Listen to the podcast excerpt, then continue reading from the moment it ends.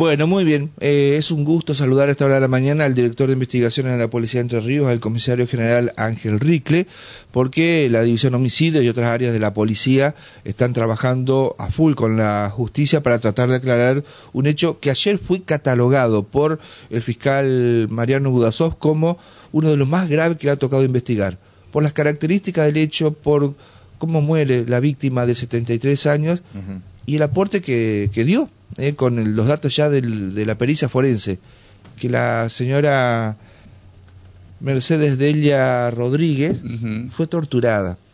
Eh, ayer fueron imputadas las dos mujeres que habían sido detenidas, eh, Jiménez y González, de 29 años las dos, bueno, yo recién hablaba de, algunos funcionarios provinciales o gobernantes que no se les, no se les movía nada.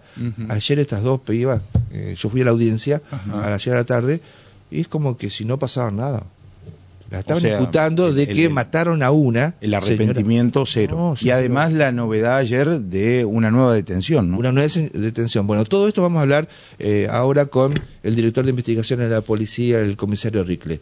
Ángel, un gusto, buen día. Acá con Omar Bravo, Alejandro Bauma, Geraldine Smith, Javier ahora lo molestamos. ¿Cómo anda usted? Bien, gracias, bien a usted y su compañero de trabajo y por su audiencia. Bueno, muy bien. Eh, bien decía Alejandro, eh, ayer se cumplimentó en la investigación la detención de una tercera persona que para la Fiscalía, ayer anunciaba esto ante la audiencia de, medidas restrictivas, porque le dictaron 30 días de prisión preventiva a las dos mujeres en la cárcel de femenina de Paraná, eh, este señor Núñez es considerado como mínimo, como mínimo partícipe secundario, pero puede haber más elementos de que colaboró más directamente con el homicidio. Así que hay tres detenidos ahora como te decía en relación a este hecho, el estable movimiento de esta persona, ¿cierto?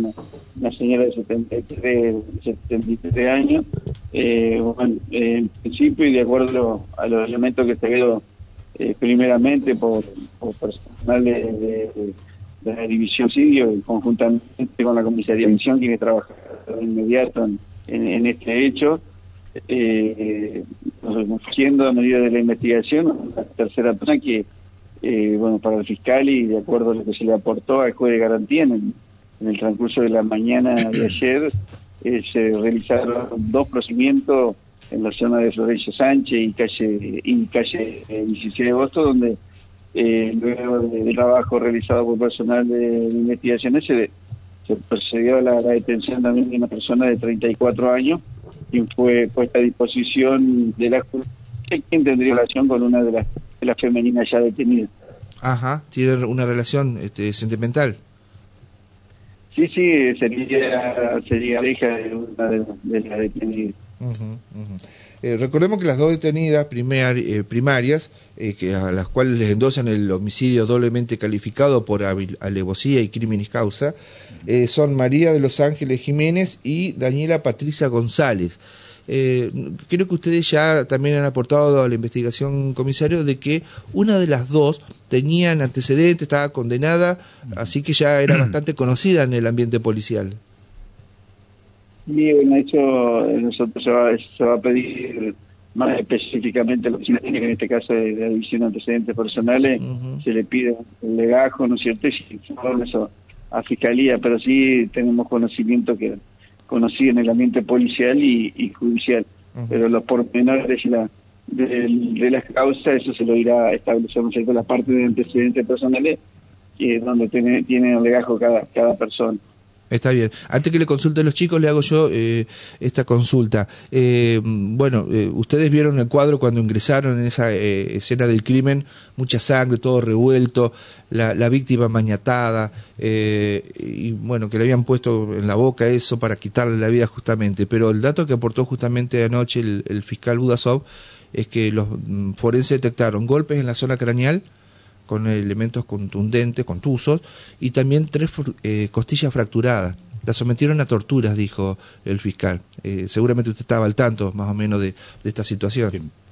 locura. No, esto se, va adelantando de acuerdo a lo que el médico enseguida, el médico forense va, viendo y, por supuesto, la gente que estuvo trabajando en el, en el, escenario del hecho, eh, a lo que ve, a lo que ve en un lugar, eh, sí se encontrado un escenario bastante violento para con, con la señora, eh, y bueno, después lo fue confirmando a medida que realizó la autopsia y de lo que se nos adelantó, porque todavía oficialmente no tenemos nada, eso lo, lo está manejando por supuesto el fiscal con, con el cuerpo médico forense, pero sí, eh, como usted bien dijo, se tenía eh, la boca, después tenía lesiones, había sangre, eh, todo adelantado ahí en el lugar y después eh, precisado, por supuesto, con, el cuerpo médico forense, pero sin la gran, eh, lamentablemente, el deceso de, esta señora, lamentable por, la, por las lesiones que sufrió. Comisario Omar Bravo lo saluda. En lo que respecta a, porque es la pregunta obligada, mucha gente, a ver, recién de repente se está enterando con detalle de todo lo que ha ocurrido. El móvil de lo que ha sido este asesinato. ¿Cuál ha sido, según la investigación de ustedes? Nosotros, eso, así me lo preguntaba, buen día, eh, mucho gusto, no había hablado anteriormente con usted, pero sí, eh, así me lo preguntaban sus su colegas también.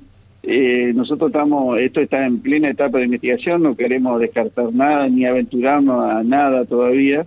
Eh, por supuesto, si llega a faltar o no faltar eso algo en el domicilio, eso le irá a corroborar la familia, que son los que conocen el domicilio, pero por ahora no, nos limitaríamos, tenemos varias líneas líneas investigativas, que eso es lo que está trabajando la división homicidio. Eh, por supuesto no queremos no queremos dejar nada de lado y poder establecer que qué es lo que pudo haber pasado, pero no no no nos queremos aventurar todavía a qué es lo que pudo haber pasado.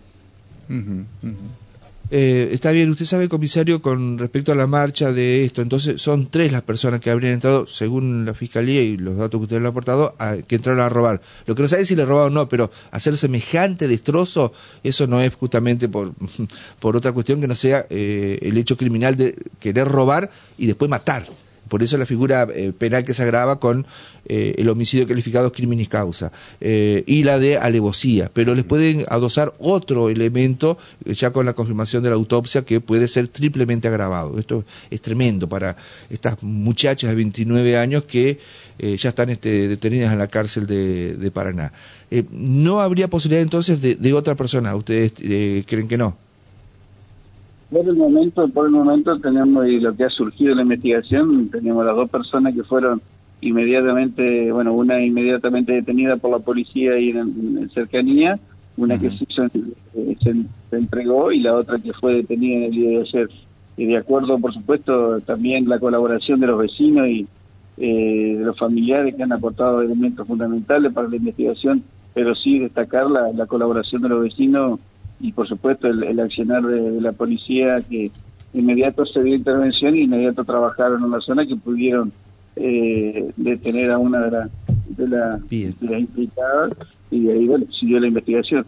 Permítame hacerle la, la, última consulta menos de mi parte. Tiene que ver que ayer también se realizó una audiencia en los tribunales de Paraná donde el fiscal Gilberto Robledo de la jurisdicción de Diamante vino a, a criticar una resolución de la justicia de garantías de Diamante la historia es así. La causa del homicidio de Gustavo Barrientos, que ocurrió en febrero de este año, se movió, pero con una, una acción que han presentado dos prófugos que están siendo buscados por la policía de Entre Ríos y, y, de todo el país porque se los considera responsables autores materiales. Hay dos personas que presentaron un abogado en los últimos días y si bien están prófugos, quieren saber qué, elementos probatorios hay.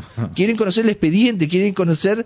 este Para ver si continúan prófugos o no. Claro, es una situación rara, ¿no? El doctor, Parente... Estando prófugos, quieren saber de qué se los acusa, si se los acusa y cuáles son las pruebas. Entonces, el, el, juez de garantía este, de Diamante aceptó el convite y le, le, está pidiendo a Robledo que le mande la información a los delincuentes que están prófugos en la clandestinidad. Bueno. Medio traído de los pelos. Medio, medio raro el tema. No sé, Ahora, ¿la legislación se lo permite? Bueno, ayer este, hizo el planteo de rechazo a eso ante la doctora Paola Firmo, que es la que tiene que resolver. Eh, ¿Ustedes están al tanto de esto, comisario? Que para mi gusto es insólito. Sí, bueno, eso, se, eso a medida que ha traído la, la investigación y después de los procedimientos y y bueno, y por supuesto ya está vigente los pedidos de captura de estas dos personas que se han encontrado elementos suficientes que en principio el fiscal considera, usa consideración de, de juez de garantía y, y el pedido de detención son son eh, elementos fundamentales que hay, elementos muy contundentes, creo que hay para, para tener un pedido de detención. Así que sí, teníamos conocimiento de que por parte de los abogados defensores se ha pedido conocer cuáles son los elementos que hay en contra de, sus clientes, pero bueno, eh, yo creo que para ponerse a derecho tendría que presentarse cuando se claro. de la justicia y ahí, bueno, eh, ahí creo que lo va a hablar de otra de otra manera el fiscal y el, pero bueno eso eso ya es, parte judicial que bueno eso lo está manejando ya directamente el fiscal Está muy bien. Así que estos dos que están en la clandestinidad, si ustedes lo llegan a encontrar o el pedido de captura nacional e internacional se llega a ser efectivo, eso se va a cumplimentar y van a quedar eh, presos porque lo que está reclamando la, Fiscalía de Diamante. Bueno, hay como una visión diferente del juez de garantía que, pese a estar en la clandestinidad, les permite que puedan conocer las pruebas y el legajo investigativo. Pero es, muy raro, pero ¿y el abogado? ¿De quién estamos hablando, por ejemplo? El defensor, el, doctor Parente, un conocido dirigente, no me quiero meter en política, pero ¿Sí? del, del, radicalismo, eh, una persona honorable, lo conozco. En principio, debiera saber, delincuentes. En principio debiera saber el paradero de estos delincuentes. claro, tendría que aportar ese elemento probatorio. parece. por lo menos. Bueno, comisarios, no lo queremos vincular con, con estas eh, conjeturas nuestras de Omar y, y, mía, así que gracias por habernos atendido hasta ahora de la mañana. ¿eh? No, por favor, creo que sí, Muchas gracias. Fuerte abrazo, Ángel.